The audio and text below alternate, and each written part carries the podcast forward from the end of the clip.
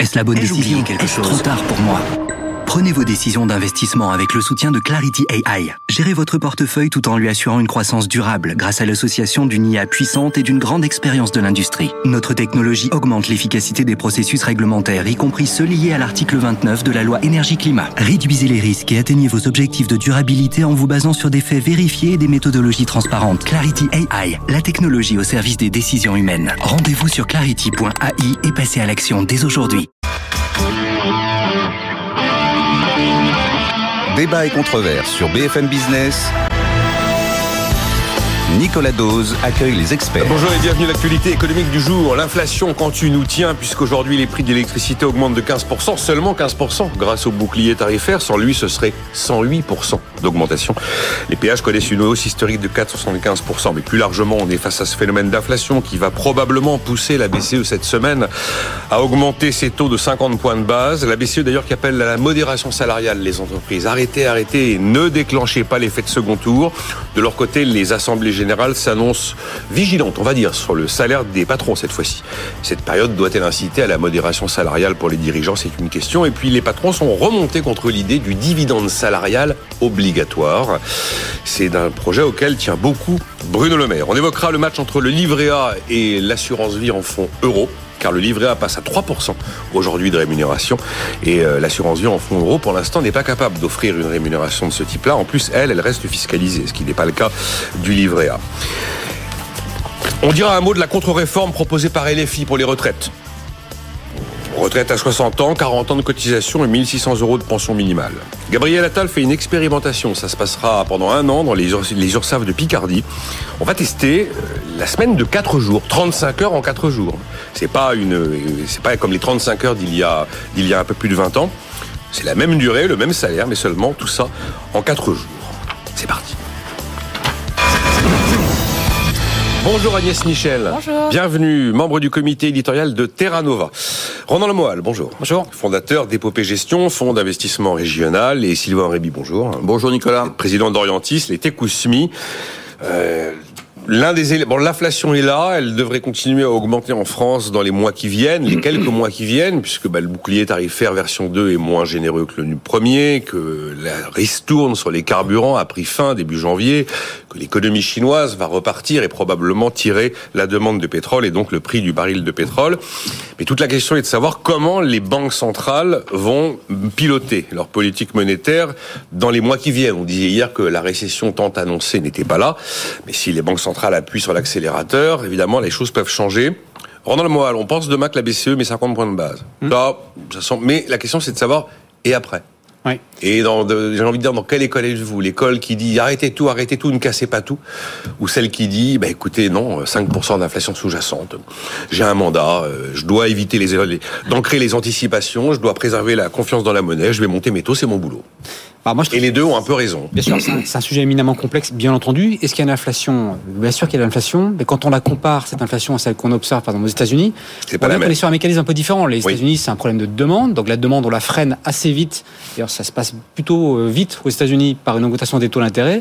Dès qu'on a une augmentation de l'inflation par l'offre, ce qui est quand même une des grosses composantes inflationnistes en ce moment, c'est moins évident. Ça, c'est le premier point.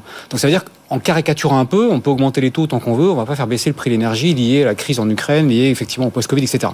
Deuxième point, moi, qui me préoccupe davantage, sans pouvoir dire qu'il faut tout arrêter ou au contraire continuer, c'est quand on observe l'espèce de dichotomie qu'il peut y avoir entre le terrain, les entreprises sur le terrain, et la vision macroéconomique. Aujourd'hui, quand on voit les entreprises sur le terrain, il y a une résilience très forte des entreprises en général. Je dis pas que certaines ne souffrent pas du prix de l'énergie ou d'autres choses, mais malgré tout, en termes de cash, en termes de projets d'investissement, nous on le voit tous les jours, il y a beaucoup de projets qui émergent. Et ça veut dire quoi? C'est-à-dire que si on continue à serrer la vis trop fort, des taux d'intérêt, il va se passer un mécanisme assez simple qui commence à rêver d'ailleurs aujourd'hui, c'est que tous les grands institutionnels, les assureurs, les mutuelles, les asset managers qui financent une bonne partie de l'économie en capital investissement, qui financent par de la dette ou par d'autres types d'actifs, même les infrastructures de transition énergétique par exemple, ils vont avoir un phénomène qui a commencé à arriver d'ailleurs très simple, c'est que comme les taux montent, la valeur de leurs actifs en taux dans leur bilan va baisser. Comme cette valeur baisse, la pondération des actifs dits non cotés capital investissement, infrastructure et autres se trouvent surpondérés, comme elle est surpondérée, ils vont arrêter d'investir, ils vont même désinvestir. Et s'ils le font, on rentre dans une spirale où finalement, on pourrait très bien avoir en tiré tellement haut la hausse des taux que c'est un phénomène procyclique qui va entraîner une dévalorisation, de un impact sur les entreprises au final. Donc moi, je suis très vigilant à ce qu'effectivement, on n'arrive pas à une situation dans laquelle en voulant trop monter les taux sur un phénomène d'offre versus demande, on arrive à gripper le, financement de l'économie. C'est un énorme sujet. Agnès Michel, ça vous inspire quoi là, la situation inflation, euh, prix de l'énergie, qui reste le principal moteur hein, de l'inflation? 6% en rythme annuel, nous a dit l'INSEE hier en janvier, 16% pour l'énergie, 13% pour l'alimentaire. Ce sont les deux moteurs de l'inflation. Euh, la solution est dans les taux d'intérêt, la solution est où? Bah, Déjà, c'est important effectivement de, je pense que ça a été très bien dit, euh, de, de, de cibler ce qui est véritablement ce, cette typologie euh, d'inflation. Je vais pas faire de la pub, mais Jean-Marc Daniel a fait un article assez intéressant dans, les échos aujourd'hui. L'inflation pour laquelle les taux sont efficaces et celle pour laquelle elle n'est pas efficace. Justement parce que c'est, euh, il y a certains types dans le panier de consommation, certains types de consommation qui sont véritablement touchés par l'inflation et d'autres finalement assez peu. donc, donc à partir du moment où on n'est pas sur une inflation globale qui touche l'ensemble, encore une fois, des consommations, il serait dommage de passer à côté euh, d'une réponse ciblée, d'autant plus que ça touche l'énergie et l'alimentaire, qui sont deux éléments euh, fondamentaux euh, de la transition écologique, puisque gros consommateurs de, de, ressources, et que ça bah, pourrait être, il pourrait y avoir l'énergie par définition pour sa propre production, pour ses infrastructures, et puis et puis l'alimentaire parce qu'aujourd'hui, on a une alimentation qui est produite à, part, à base de beaucoup d'énergie. C'est très énergivore. Aujourd'hui, les engrais, c'est un processus très énergivore. Euh, les, les, on est sur une agriculture mécanique qui est très énergivore.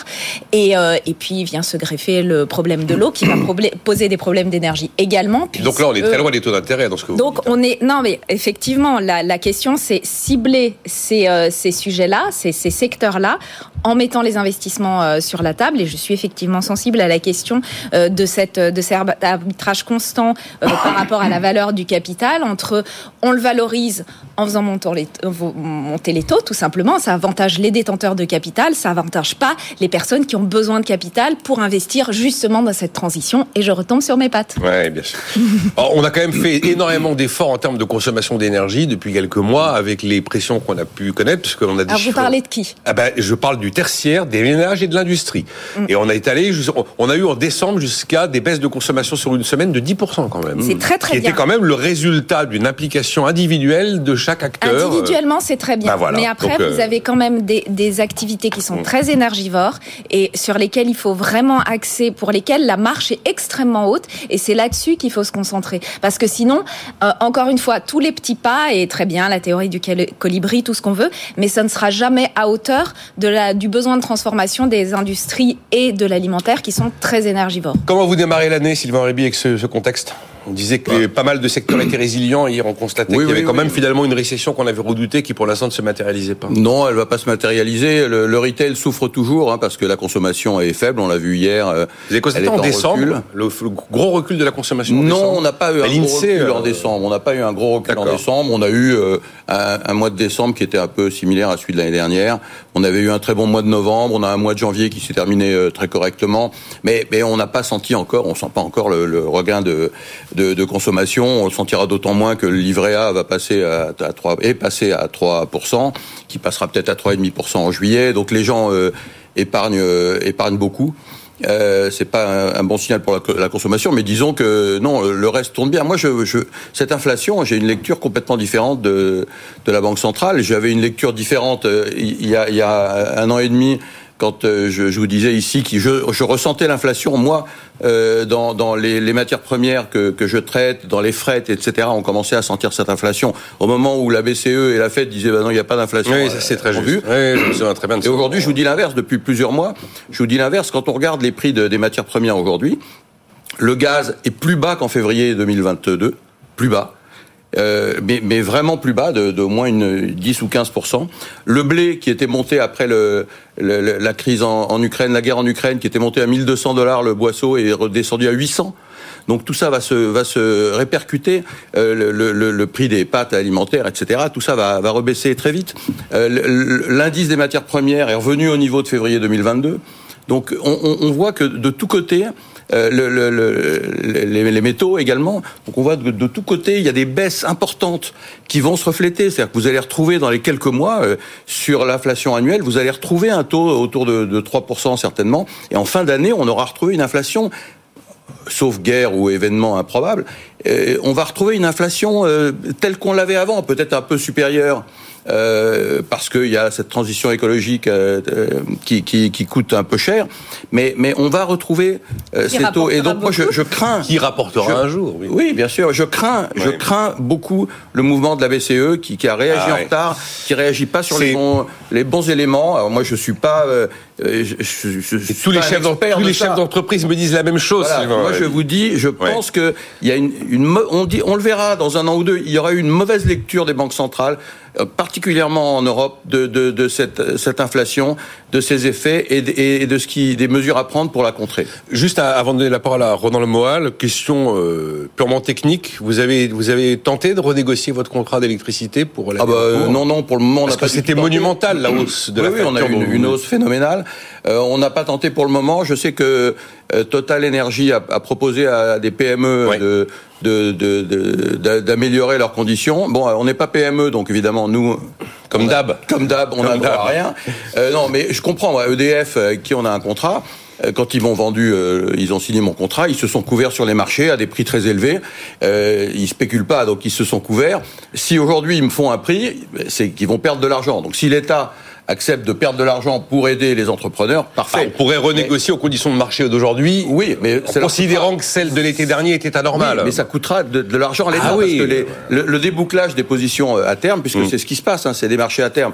Ils se couvrent quand ils me vendent le, le contrat, et s'ils me, me l'améliorent, eh bien ils doivent euh, sortir leur couverture et prendre la perte correspondante. Donc il n'y a pas personne n'a gagné de l'argent dans cette affaire, ni eux ni nous. Donc si l'État est prêt à nous aider, eh on, serait ravis, mais qu'ils n'oublient pas que les ETI sont des PME comme les autres.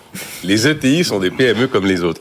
Vous vouliez réagir, j'ai vu. Oui, je ne sais pas sur quoi exactement. Je partage totalement ce que dit Sylvain. Je pense effectivement qu'on voit aujourd'hui un certain nombre de matières premières dont les prix baissent, et donc on est sans doute en train d'appuyer trop fort entre guillemets sur le, l'accélérateur, le frein avec la hausse des taux, et donc avec des effets peut-être retard. Et deuxièmement, il y a un phénomène ici, on parlait d'énergie, il y a un gros sujet de, financement des transitions énergétiques, qui est malgré tout un, vrai gros sujet. Et on voit que dans le plan de relance de mémoire, il y a une trentaine de milliards qui ont été dédiés à ça, qui sont notoirement insuffisants d'une part, et qui d'autre part sont, grosso modo, les impôts de demain. Or, les gros financeurs, qui d'ailleurs l'ont déclaré dans un article que j'ai dit dans les échos il y a 2-3 semaines, les gros financeurs potentiels de la transition, ce sont les institutionnels, qui ont dit tous à 70% qu'ils allaient se lancer dans le financement des infras de manière beaucoup plus globale. Mais si on continue cette politique de hausse des taux trop forte, ils ne vont pas le faire ils vont pas le faire parce que la hausse des taux pénalise ce genre d'allocation d'actifs. Donc en fait, on est en train non seulement potentiellement d'avoir un effet retard sur ce qu'on observe aujourd'hui en termes de prix de matières premières, deuxièmement, de nous pénaliser dans le financement des transitions de demain. Donc c'est la double peine. Moi je dis effectivement, sans avoir le mar de café, attention, on est peut-être en train d'aller trop loin. Ce sera intéressant de voir ce que l'Europe va annoncer en termes de, café politique hein. industrielle.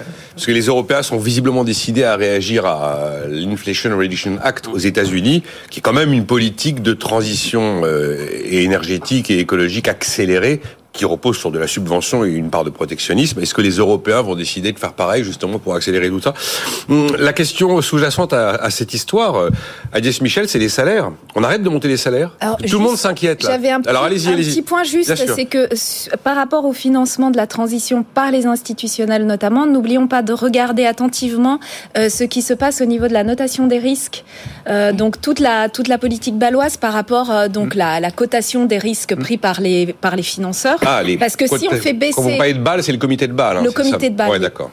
Donc, euh, si on fait baisser euh, le risque associé à ce type d'investissement, on va pouvoir avoir un rééquilibrage. Mais c'est quelque chose d'assez euh, peu connu, maîtrisé, pas assez mis en avant. Il y a des travaux qui sont en cours. Il serait temps que ça prenne de, prenne de l'ampleur parce que, en fait, il faut vraiment permettre de, de, de faire permuter l'argent vers, vers ces investissements-là, qu'ils rapportent davantage que encore une exploration pétrolière dont on va payer les conséquences. Pendant, voilà. plus que le Vous avez vu, Agnès Michel, la BCE a confirmé ce qui avait été dit au mois de juillet, le 4 juillet dernier. Ça son intention de verdir sa politique monétaire en mettant des indicateurs oui, mais c'est là qu'on verra. C'est là que ça, ça sera signifiant ou pas. Depuis le début, je vous dis que la transition écologique avec la crise que nous traversons va s'accélérer de manière incroyable. Et vous allez être exaucé plus vite que vous ne le pensiez. Mais, euh, honnêtement, moi j'aimerais tellement qu'on n'ait pas à faire ça, mais le problème c'est qu'il faut prendre ses responsabilités. Euh, Sylvain Réby, est-ce que est-ce qu'il faut arrêter de monter les salaires à votre avis? Parce que là, tout le monde se dit, mais si on continue à monter les salaires avec en plus ce que vous décrivez sur l'inflation, on va ancrer les salaires à des niveaux très élevés avec une inflation qui va décélérer. Non, mais euh, ce, que, ce, que, font beaucoup d'entreprises, c'est l'utilisation euh, de la prime Macron, oui, qui la permet, qui permet de, donner une rémunération avantageuse aux salariés.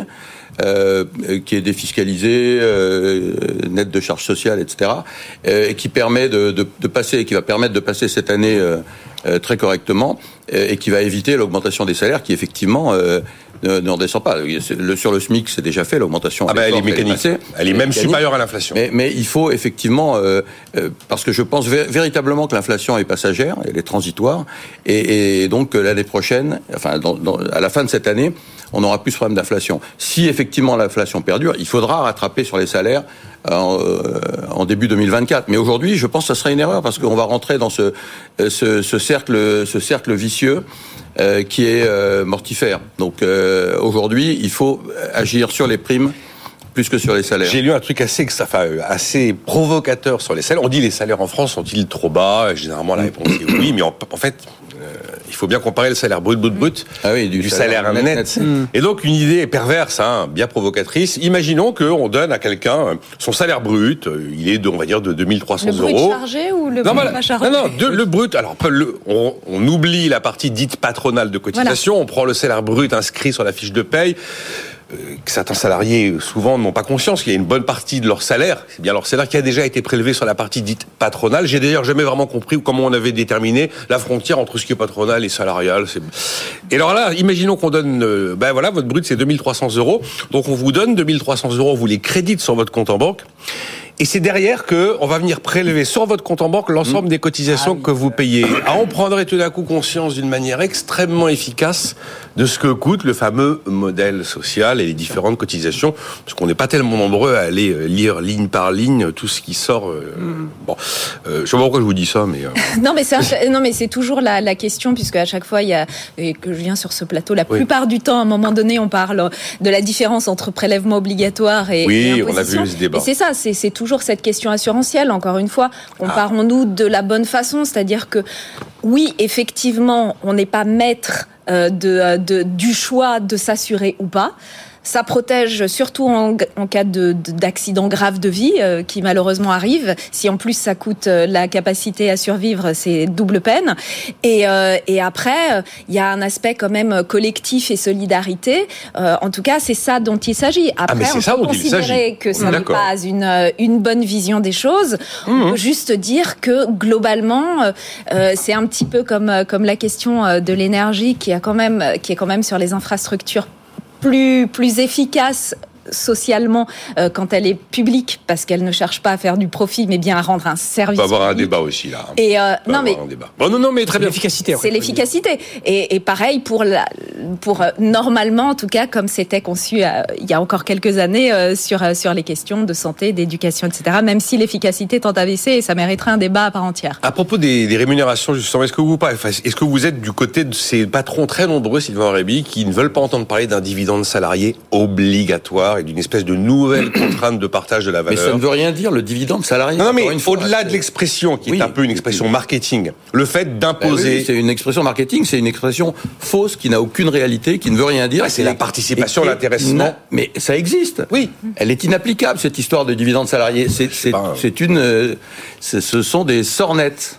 Bruno Le Maire est très attaché à l'idée de dire si une entreprise est capable de verser un dividende à un actionnaire, elle doit verser quelque chose aussi. Bruno Le Maire veut que toutes les entreprises soient des scopes. Je ne le connaissais pas aussi progressiste. Alors, ce sont des coopératives dont on parle. Oui, effectivement, c'est. on est d'accord. Oui. Je, je ne sais pas. Je suis d'accord, c'est le modèle.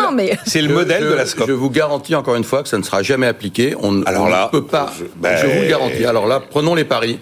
Il n'y aura pas ce que vous appelez le dividende salarié. Bah, dividende non, parce que c'est techniquement. Non, mais, oui, oui, mais, non, mais encore une fois, qu'est-ce qu'on appelle dividende salarié? C'est la, participation et l'intéressement. Oui, ça existe. Il y a, il y a d'ailleurs la loi Pacte a beaucoup facilité l'accès euh, et, le coût de, de l'intéressement participation en 2018. En baissant le forfait social, absolument, euh, de façon importante.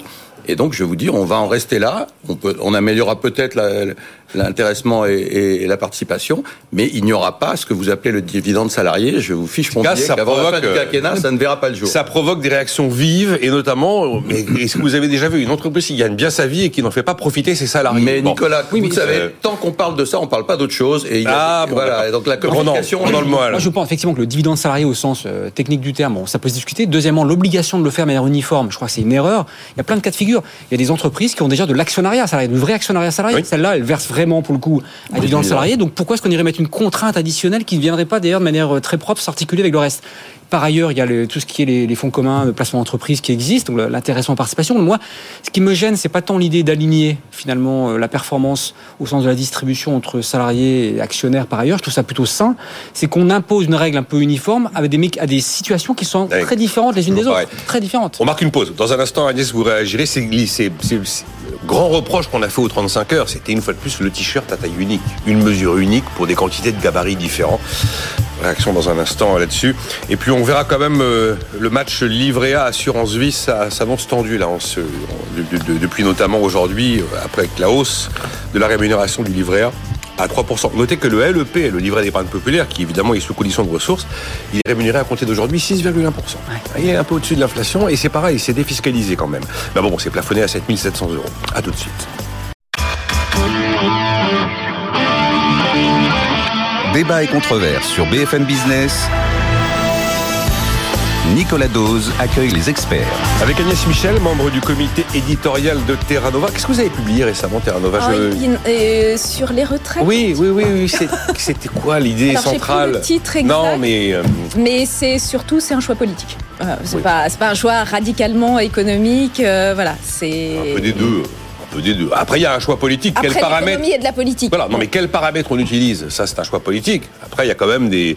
La démographie, c'est pas trop un choix politique. C'est. Il y, a, y a tellement de sons de cloche. Moi, aujourd'hui, j'avoue totalement que. Non, je suis pas je suis pas paumé quand même. non, mais moi, j'ai déjà pense dit. que le sujet n'est pas du tout tranché.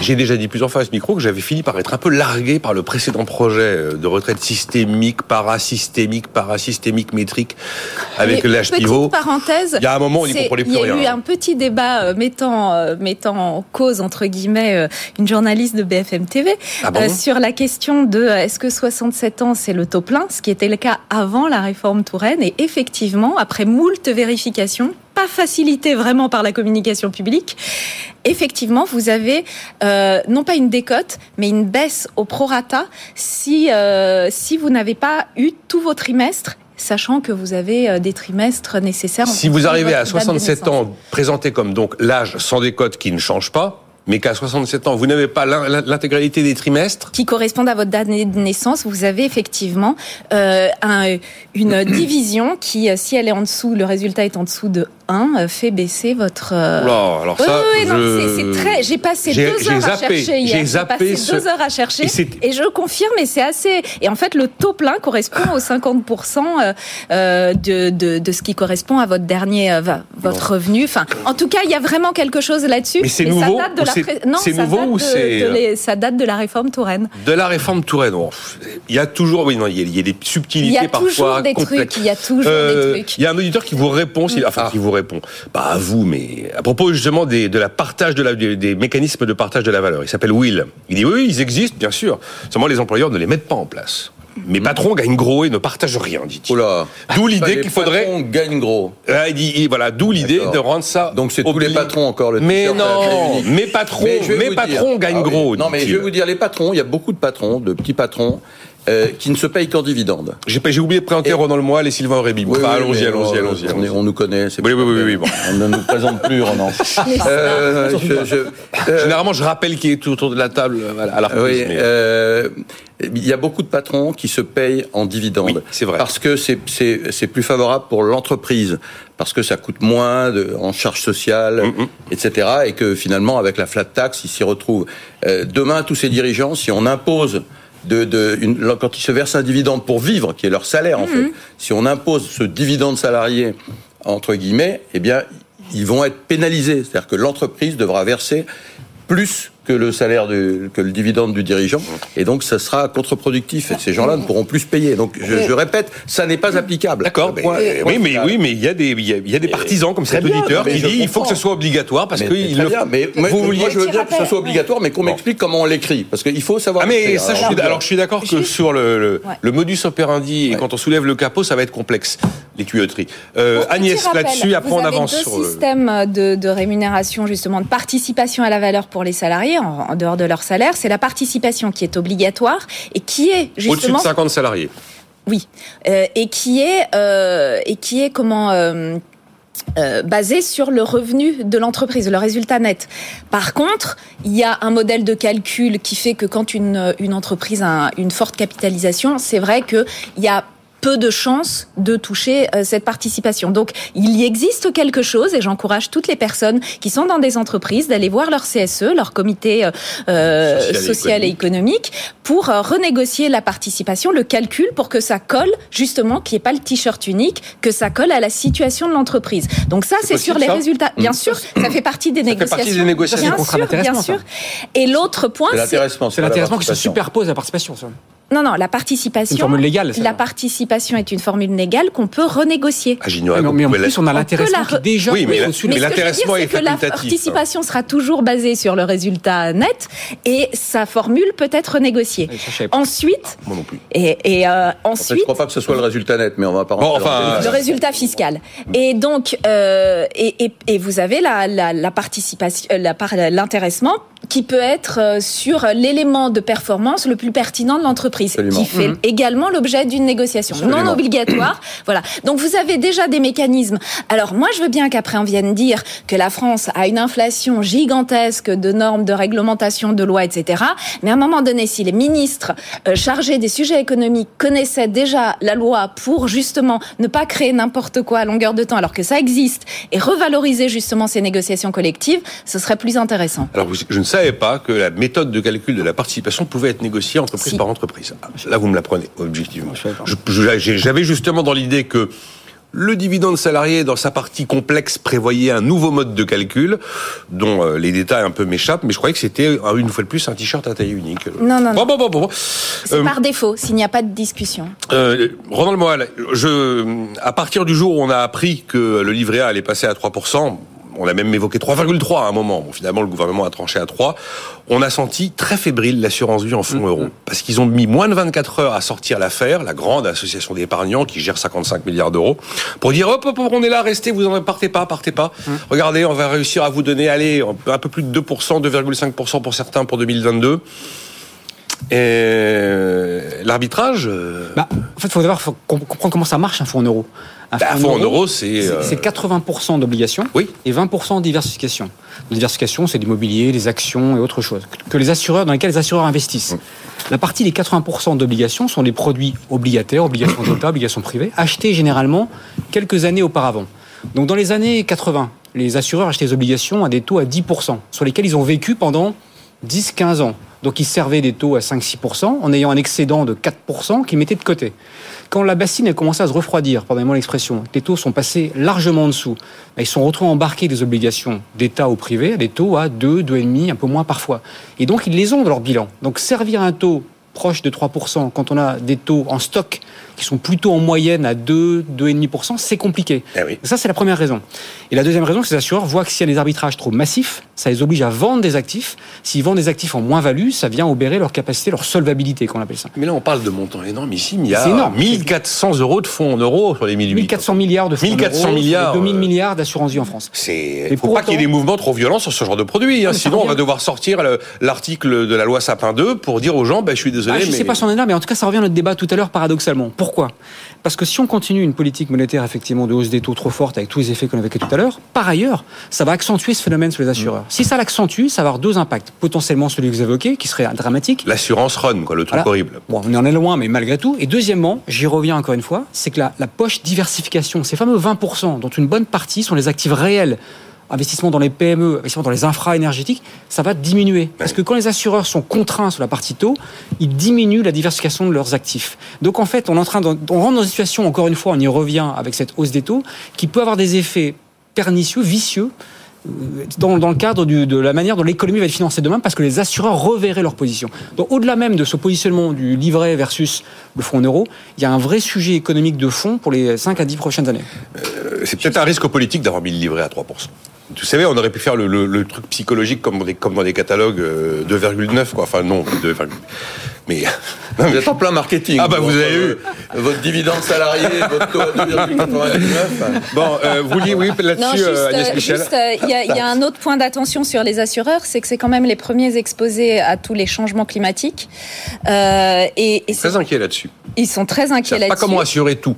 Euh, donc euh, je reviens encore à la cotation des risques et je pense que ça c'est un élément euh, dont il faut s'emparer de façon très large aujourd'hui parce que euh, si on ne peut pas compter sur sur les acteurs qui normalement ont capitalisé pour euh, pour assurer euh, un certain nombre de risques. On va avoir la, là aussi double peine, j'utilise un peu trop cette expression, mais la catastrophe et l'impossibilité d'être euh, d'être compensé.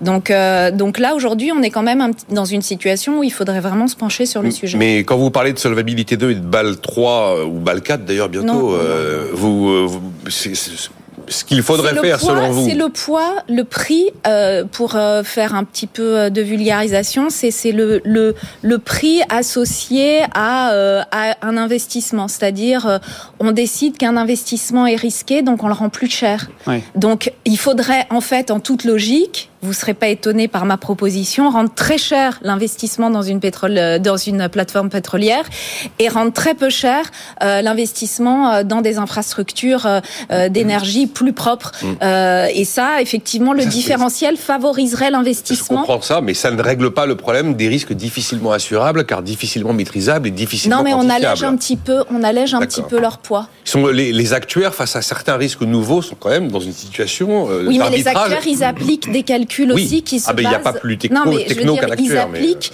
mais... euh, les critères de risque qui sont ceux qui ont été oui. définis. C'est un peu comme les algorithmes. Ça n'est pas neutre, ça n'est pas immanent. Voilà. Non, mais c'est ça... vrai, vrai, que le régulateur a un rôle important à jouer dans la financement des transitions. Dans le moral. Dans éventuellement, effectivement, le, le fait de dire, dans cette phase un peu compliquée qu'on connaît des assureurs, vie ou dommage, puisque là vous parliez de dommage oui. davantage, il faut sans doute faire attention à ce qui va se passer sur leurs actifs de diversification qui sont porteurs d'avenir, ceux d'infrastructure notamment, et donc ne pas faire peser ces contraintes de manière trop lourde. C'est mon dada depuis des années. Oh, là, je... Et je, je, pense effectivement, je suis content de voir qu'on le prend en compte de plus en plus sur le risque climatique. Et moi, ça fait. Moi, ce que je crains fait... toujours, ce que je crains toujours, c'est l'usine à gaz montée par le régulateur, parce que le régulateur, malgré tout, il est quand même là euh, sur sa partie prudentielle pour limiter la prise de risque, éviter qu'il y ait trop de risques pris. Et lui, sa vision du monde, c'est qu'un actif immobilier, c'est plus risqué qu'un actif d'obligation, qu'un actif d'action d'entreprise, c'est plus risqué qu'une obligation. Et donc, il a cette fâcheuse tendance à surpondérer la, la chargement en fonds propres sur ses actifs. Si on non. L'immobilier, par exemple, aujourd'hui, dans certaines zones euh, côtières, par exemple, va devenir un actif totalement dévalorisé.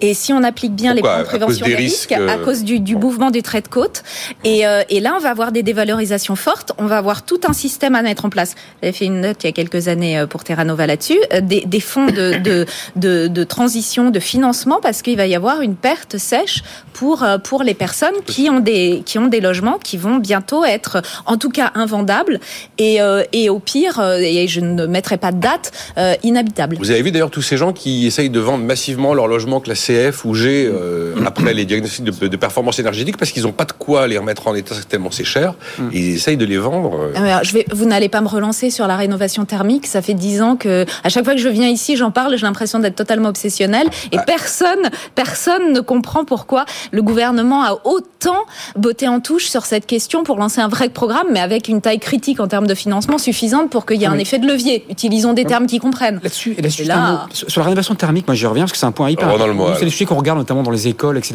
dans le Hmm. cadre d'un fonds d'infrastructure qu'on a. Moi j'y reviens, je pense que vraiment sincèrement, il ne faut pas compter que sur l'État pour ça. Je pense qu'il y a aujourd'hui 2000 milliards d'euros d'assurance vie en France, 1400 milliards en obligations, une diversification dans l'infrastructure qui est de 3-4%, ce qui n'est pas beaucoup. Tous ces programmes, on peut sans doute les financer, je parlais du plan relance à 30 milliards tout à l'heure, pour une partie par l'argent public. Mais l'argent public, c'est les impôts de demain. Mais les privés Si ce sont des projets porteurs, ils peuvent très bien investir là-dessus. Nous, c'est les sujets qu'on regarde de très Alors, ça dépend les horizons de, rentabilité. Si vous êtes à une rentabilité à 15, 20 ans. Mais justement, Nicolas, l'assurance, c'est la duration. Ah, oui, oui. c'est 15 ans. Oui, d'accord, oui. Ça se prête tout à fait à oui. Il y a un blocage au niveau européen. J'avais regardé ça, le fléchage de, l'épargne. C'est un vrai sujet que je porte Bien sûr. Et il y a un petit blocage. Mais Allez, non, mais les assurances, non, mais par le fonds en euros, on peut le faire. Sur les unités de compte, on va dire sans rentrer dans la technique, c'est plus compliqué, mais via le fonds en euros, si jamais le fonds en euros, c'est dont on parlait, si jamais on ne rentre pas dans les mécaniques infernales, on peut très bien y aller. On peut très bien y aller. En tout cas, cette histoire de diagnostic de performance énergétique et l'obligation pour louer un bien de le remettre en état s'il est classé F ou G, c'est bien un, marqueur quand même du côté.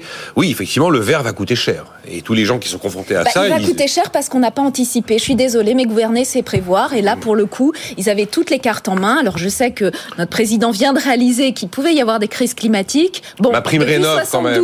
Agnès, ma prime rénove, le bilan est bon de ma prime rénove. Oui, Il y a eu un nombre de dossiers supérieur aux attentes. C'est une question de volume et de taille et de rapidité d'exécution. Ça a mis du temps à se mettre en place. Je vais pas cracher sur la soupe, mais simplement, on a pris beaucoup de retard. Et c'est pour ça qu'on se retrouve dans cette situation. Je ne fais que répondre à votre question. On n'aurait pas dû en arriver là sans avoir anticipé et fait en sorte que les personnes n'ayant pas les moyens de rénover leur logement se retrouvent dans la situation où elles ne peuvent pas euh, euh, s'y maintenir ou, garder cet investissement euh, locatif. Il y aura peut-être d'ailleurs des affaires à faire, puisqu'il y a des gens qui vont peut-être se débarrasser ou en tout cas mettre sur le marché des biens mal notés à des prix cassés. Mm. Hum, un petit mot parce que c'est quand même croustillant. LFI a présenté sa réforme des retraites. Alors vous connaissez la réforme du gouvernement, je ne vais pas y revenir. Eh bien, eux, ils disent qu'il faut mettre la retraite à 60 ans, limiter à 40 ans le nombre de cotisations, je ne vous donne pas les chiffres d'aujourd'hui, vous les connaissez, et mettre la pension minimale à 1600 euros. Ça vous inspire quoi quand une... Franchement? C'est une version. On rase gratis aussi demain ou pas bah, je, me suis demandé que ça coûte. Eh, ça, ça concerne que les hommes. Va falloir trouver une autre expression. Ah, c'est vrai. Laquelle concerne que les hommes, Agnès? Je, je, ça rase gratis. Ça rase gratis. Oui, non, mais c'est tout à fait vrai. on va faire. Bon. non mais franchement. Euh, Enfin, on a le droit de dire. Il n'y a pas de déjeuner gratuit, on dit. On a le droit de dire Oui, il n'y a pas de free lunch, oui, comme C'est. Hum, mais euh, non, mais je me dis, ceux qui disent ça, est-ce qu'ils y croient? La retraite à 60 ans, 40 ans de cotisation et 1600 euros de pension minimum. vous aviez des sujets plus passionnants, il me semble. je, crois, je crois que c'est plus de, la com, euh, de la com politique. Bah euh, le, vrai sujet, le vrai sujet, euh, mais on le dit souvent, enfin, et la, plupart des gens le, le disent, c'est l'équité par rapport à la durée, à la pénibilité de la carrière. Remettons sur la table la discussion sur la pénibilité. C'est beaucoup plus pertinent que, que d'avoir des, euh, des, totems comme ça qui sont qui sont pratiques en termes de base de communication, mais qui ne sont pas le, le nécessairement ah. le, cœur du sujet. À propos de pénibilité, mon camarade Pascal Perry sur LCI a fait un exercice passionnant hier. J'ai pas descendu les chiffres, mais je les ai un peu en tête. Il a pris des données de sécurité sociale, hein, des données parfaitement chiffrées, sur euh, combien de temps passent les gens à la retraite en fonction de du métier ou du secteur dans lequel ils ont travaillé. Donc il y a la moyenne pour les hommes, 19 ans et 6 mois à la retraite pour les hommes, pour les femmes un peu plus de 23 ans. Et puis après, vous regardez les gens de la RATP, de la SNCF, les électriciens les gaziers. Se sont mises à fumer plus tard, hein, donc euh, ne, ah, ne, surestimons pas la. chiffre de 2020. Euh, ben, il y a quand même des écarts monumentaux par rapport aux régimes spéciaux entre la moyenne des hommes, moyenne des femmes, et la moyenne homme dans différents régimes spéciaux ou la moyenne des femmes. Euh, il y a 11 ans d'écart entre une femme, de, de, de temps passé à la retraite, entre une femme qui sort de la Banque de France et la moyenne nationale des femmes. Elle reste 35 ans à la retraite en moyenne, l'ex-Banque de France, alors que la moyenne nationale des femmes, c'est un peu, c'est un peu plus de 23. J'ai été impressionné, voilà. Euh, c'est pas forcément pour tout le monde le tombeau après le boulot, parce que hmm. c'est ce qu'on lit euh, perpétuellement. Non, mais le tombeau après le boulot, c'est les métiers super pénibles dans le bâtiment, la maladie du ciment, etc. Et je veux dire, ça, ce sont des choses euh, sans penser à toutes les poussières. Voilà, il faut, faut, faut. C'est pour ça, je vous dis, le, le sujet de faire un peu une déclaration un peu tonitruante, très bien, mais le vrai sujet, c'est la pénibilité et l'égalité par rapport à ça. je veux dire, quelqu'un qui travaille dans la restauration, qui est debout à longueur de temps, euh, c'est pas, c'est quand même pas la même même chose et je me mets dans le truc et les gens qui sont carrés les fesses dans leur fauteuil toute la journée, voilà. On est d'accord. J'ai ah. croisé Stéphane Manigold dans le couloir là qui est chez nos amis d'RMC. Il a constaté absolument, enfin il, a dit dans mon secteur de la, de, la restauration, il n'y avait pas de gréviste, hein. pas de gréviste hier. Il, bon, il est quand même, il a une vision assez globale du, secteur. Il a dit que visiblement dans la restauration, on n'avait pas tendance à, débrayer massivement. Il y a moins de représentation syndicale aussi. Et Mathilde Panot, quand elle fait retraite 60 ans, 40 ans de cotise et 1600 euros de pension, c'est pas pour rire, hein, elle y croit. Euh... Je sais pas, je suis pas Mathilde Panot. Bah, puisqu'on est dans, dans Jean-Luc Mélenchon qui considère qu'on devrait avoir honte d'avoir l'homme le plus riche du monde en France. Alors ça, moi, moi ça me choque. C'est un parasite, dit-il. Ça me choque pour deux raisons. Une raison technique et une raison plus sociétale. La sociétale, c'est que je trouve qu'il y en a marre, je dis comme je le pense, qu'on oppose depuis maintenant 10 euh, ans, 15 ans plus, les riches et les pauvres, entre guillemets, comme si une société n'était pas faite de gens qui, bah, certains ont mieux réussi financièrement et d'autres ont moins, bien réussi, entre guillemets. Et trouve qu'on ne crée pas une société, on ne construit pas une société en opposant systématiquement, en créant la haine, parce que c'est ni plus ni moins que ça. Il y a eu d'autres, il y a des présidents qui ont fait ça avant, qui ont essayé de jouer sur cette thématique-là pour créer des schismes. c'est révoltant voir un truc pareil. Et la deuxième raison, qui est à mon avis euh, plus technique, c'est que ces gens-là, effectivement, ils créent euh, la richesse et de l'emploi, et que par ailleurs, on oublie, finalement, on a oublié dans notre pays, dans notre beau pays, la France, dont on parlait tout à l'heure, sur tous ces atouts qu'il peut avoir, notamment dans le système de, de protection sociale, etc. On oublie qu'à un moment donné, c'est pas l'État qui distribue l'argent l'argent n'est distribué que parce qu'il y a un intermédiaire qui s'appelle l'État, qui peut effectivement peut-être mieux le gérer au sens en tout cas de l'allocation. Techniquement, on pourra en discuter. Mais c'est parce qu'il y a des gens qui créent les entreprises, qui créent l'emploi, qui créent la richesse. un choix individuel mais, personne, mais quelque part, arrêter, il faut arrêter de dire effectivement que comme, comme si l'argent émanait de je ne sais où, c'est peut-être ce qu'on a cru ces deux trois dernières années, qu'il n'y a pas de la richesse créée par ceux qui créent les entreprises, créent l'emploi, créent la richesse, qui effectivement pour une partie, c'est normal, captée par l'État via l'impôt et redistribuée ensuite. Et je trouve qu'à force d'avoir des positions comme celle-là, on oublie ce mécanisme. Ce n'est pas l'État qui distribue l'argent, c'est effectivement ceux qui créent la richesse qui, qui c'est pas, c'est pas une incitation à la haine comme le dit Ronan, c'est une incitation au meurtre parce qu'il dit meurtre? Meurtre. Il dit qu'est-ce qu'on fait des parasites? On les écrase. Et, il l'a dit, c'est précisément ça. Et d'où vient ce mot parasite? Parce que M. Mélenchon, on peut lui reconnaître un truc, c'est qu'il dit pas des mots au hasard. Le mot parasite était utilisé par les soviétiques, il a été utilisé par les nazis pour qualifier les handicapés mentaux, puis les juifs. Et c'est ce terme de parasite que Jean-Luc Mélenchon utilise. Quand il dit ce sont des parasites, il faut les écraser, ben, j'invite tout le monde à écouter et à se regarder ce que dit l'histoire là-dessus. Et encore une fois, c'est pas un hasard. Il a pas, sa langue n'a pas fourché. Il a utilisé le mot précisément auquel hmm. il pensait. Et comme euh, d'ailleurs Marine Tondelier pour Europe Écologie Les Verts qui disait à quoi sert un milliardaire, eh ben, Jean-Luc Mélenchon posait la question aussi. C'est pas la même chose. Posait la question. Ce qui est ironie de l'histoire, c'est que quelques heures après euh, cette sortie un peu un peu directe, on apprenait qu'il y avait un mécène qui avait permis à l'État français de conserver la partie de bateau de Gustave Caillebotte dans le patrimoine national, qui avait donné les 43 millions d'euros nécessaires pour acheter ce tableau. Ce mécène s'appelle LVMH. 5 euh, milliards de prélèvements obligatoires versés en France en 2022 par LVMH, premier recruteur avec 15 000 emplois créés. Euh, oui, vous vouliez dire, c'est pas la même chose de quoi Oui, non, mais euh, les, les, sorties tonitruantes de M. Mélenchon et, le fait, et, le, fait, de questionner l'utilité sociale de, de de différenciation de revenus aussi importante, c'est ces deux points de vue qui ne sont pas du tout comparables. La question, c'est est-ce que, parce qu'au cours de l'histoire, aux États-Unis, par exemple, on a souvent fait contribuer les plus grosses richesses euh, à à des grands projets de société. Et la question, c'est euh, l'utilité de ça. Moi, je pose la question de façon tout à fait naïve. Je, je, je serai jamais dans cette situation, mais je ne sais pas ce qu'on fait quand on a euh, des milliards à profusion comme ça. La question, c'est il y a deux points de vue. C'est soit l'individu, c'est un peu la vision euh, Bill Gates avec ses fondations, bon, dont on peut contester certains certains arbitrages, mais l'individu va apporter, c'est plutôt la, la, version euh, charité quelque part, où finalement l'individu apporte, très riche, apporte un certain nombre de, de, de bienfaits, euh, très bien, euh, super. Et puis la question de euh, la redistribution via une instance qui a, qui, qui qui est censé être démocratique, c'est-à-dire avec, l'État qui capte une richesse pour la redistribuer sur la base d'un consensus social qui, qui est, le, qui est le bénéfice, qui est au bénéfice du plus grand. Donc la question c'est à quel niveau hmm. on met ce curseur de redistribution. Ah bah, chez nous, il est le plus élevé au monde. Hein. On laisse le, le des, des, des, des, milliards concentrés sur très peu. Et c'est un vrai sujet. Est-ce que la concentration de richesse, c'est quelque chose qu'on peut considérer comme utile socialement? En tout cas, euh, d'où la question de l'utilité. En tout cas, depuis 1988, je ne pense pas que Bernard Arnault et LVMH soient inutiles à la société française, par exemple. Mais c'est pas, je parle pas de. parce que c'est lui dont il est question. Bah, c'est lui qui est visé là. Hein. Oui, mais je parle pas de LVMH. Je parle de l'accumulation et la question qui se pose, c'est l'accumulation euh, de très très haut patrimoine dans les mains de très ah, très peu de personnes. C'est ça la question. D'accord. C'était notamment le portrait, le portrait de le, portrait de l'INSEE là qui a été publié sur les patrimoines et et sur la question de l'héritage, de la pollution. Ça, c'est autre chose. Il y a une petite nuance. On est d'accord. Il y a une petite nuance à euh, apporter. Pendant le mois. Dans bien des cas, notamment, je ne connais pas particulièrement M. Arnaud dans son patrimoine personnel, mais dans bien des cas, on parle des patrimoines professionnels. C'est-à-dire quand on parle de la, du poids de ces individus, souvent on confond deux choses qui sont deux choses assez radicalement différentes. C'est notre patrimoine personnel à nous qu'on peut avoir, qu'on dirait l'autre, et puis le patrimoine, la valeur de l'entreprise. Si on commence à dire, je ne dis pas que c'est ce que vous dites, mais si on commence à dire, bah, gros modo, on va, on va couper en deux euh, le patrimoine de Arnaud parce qu'on trouve que c'est beaucoup trop cher ce qu'il a, mais on va couper, on va démanteler LVMH euh, tout mmh. simplement.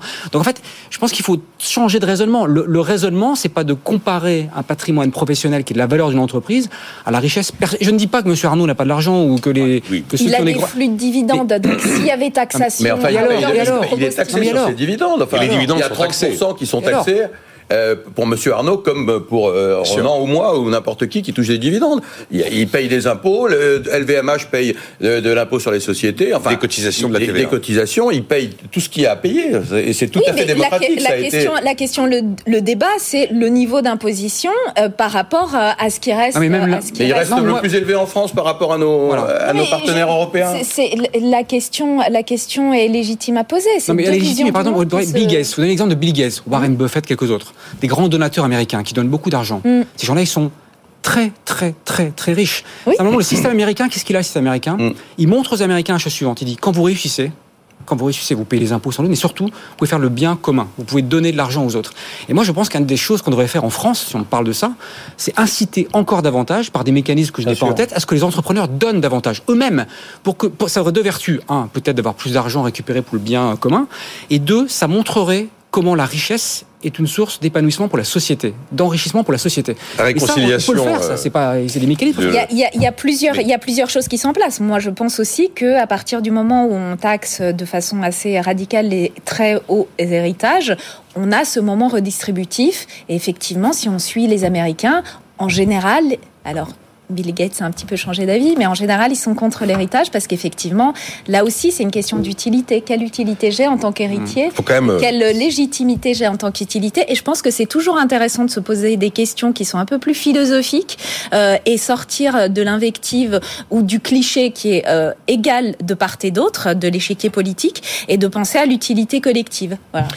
Il faut rappeler quand même que la, redistribution des impôts qu'un Français paye, héritage compris, on est beaucoup, beaucoup plus élevé en France qu'aux États-Unis malgré ah, le, fait que l'héritage est plus taxé là-bas. plus de redistribution. Mais oui, bien sûr. Mais alors, c'est fait. Donc, en France, ce que vous réclamez est déjà fait. Sauf sur euh, la question du, euh, du très Il y, a, il y a des moyens, il y a des moyens d'évitement, etc. Oh, oh des euh, moyens d'évitement. Oui. Alors ça, c'est le grand fantasme. Ah les riches ne payent pas d'impôts. Il y a que les pauvres qui en payent. sur. Mais si, mais non, mais l'héritage, il n'y a pas d'évitement. Il y a des lois qui sont respectées. Et alors la force de l'État français, si j'ose dire, c'est qu'il est capable de faire respecter les lois et de faire payer l'impôt. Ah, on est les meilleurs au monde. Oui. Donc non, ce que vous dites n'est pas vrai. Je suis désolé. Ah si si si. Ah, non non non. Il y a beaucoup de moyens parfaitement légaux d'évitement.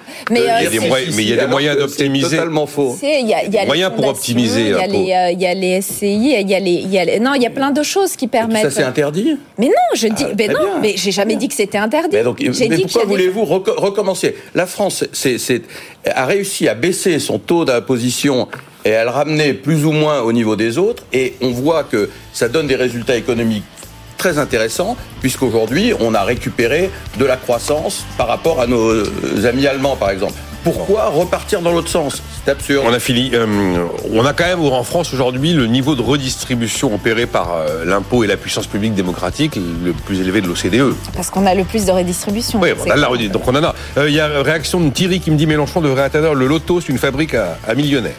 Là, il parle des milliardaires. Hein. C'est pas les et les ultra riches. Euh, merci, merci d'avoir été là. Hum, qu'est-ce qu'on a? Ah oui, bon, demain. On n'a pas parlé des 35 heures sur 4 Ah, c'est vrai, les 35 heures sur 4 ah. jours. Et les normes, et les normes. Et les normes. Le cheval de bataille de Sylvain Aurébi, les normes depuis la loi Pacte. Euh, c'est toujours la cata. Hein. Oui, oui, oui, On constate et ah bah, c'est fini, on me dit que c'est terminé, il faut vraiment que j'arrête. Agnès Michel, Ronan Lemoal, Sylvain Réby. Et la semaine de 4 jours en 35 heures, on le fait demain, c'est promis. À demain 9h.